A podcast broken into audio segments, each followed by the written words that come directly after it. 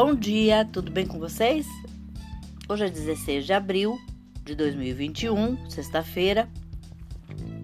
E hoje eu vou trazer, e eu desejo um dia lindo, cheinho de coisinhas de fazer sorrir. A receita é retirada do site Terra. É um escondidinho de frigideira. E os ingredientes que você vai precisar. O rendimento da, diz que dá quatro porções é fácil de fazer e você vai usar de tempo 35 minutos. Os ingredientes são 800 gramas de batata cozida e amassada, um ovo, uma colher de sopa de manteiga, duas colheres de sopa de maisena, uma colher de sopa de farinha de trigo, sal e pimenta do reino a gosto e manteiga para untar. Para o recheio, 2 colheres de sopa de manteiga, uma cebola picada, 300 gramas de carne seca dessalgada, cozida e desfiada.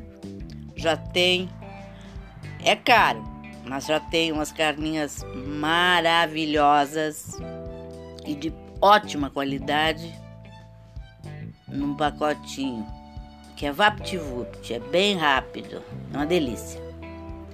Bom, um tomate picado, sal e cheiro verde picado a gosto, uma xícara de chá de requeijão tipo catupiry. O modo de preparo: para o recheio, aqueça uma frigideira com a manteiga em fogo médio e frite a cebola e a carne seca por 2 minutos.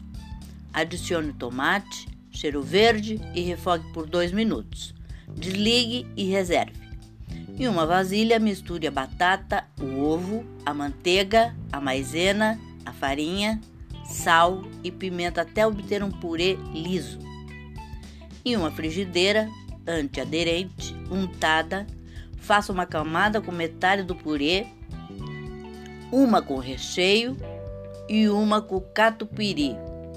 E por cima outro, outra, o restante do, do purê. Leve ao fogo baixo por 10 minutos ou até firmar e dourar levemente. Vire sobre um prato e vire novamente sobre a frigideira para dourar do outro lado. Sirva em seguida polvilhando com cheiro verde. Olha que simples, que delícia! É, espero que vocês tenham gostado e até amanhã, se Deus quiser.